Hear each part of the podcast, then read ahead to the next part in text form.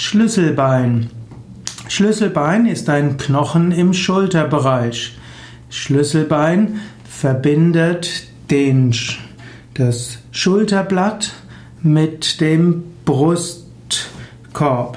Also der Schlüsselbein ist ein Knochen, der mit einem Gelenk verbunden ist mit dem Schulterblatt und der auch wieder verbunden ist mit einem Gelenk mit dem äh, Brustbein. Und das Schulterblatt, hm, es liegt eben an mit dem Schlüsselbein an und gleitet dann über die Rippen.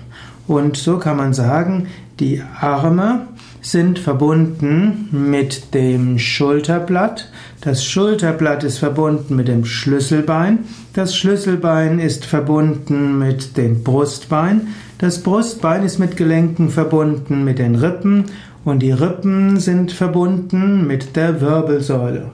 So kann man sagen, die Arme sind die Teile des Körpers, die mit besonders vielen Gelenken und relativ komplex mit der Wirbelsäule der Zentralachse des Körpers verbunden sind.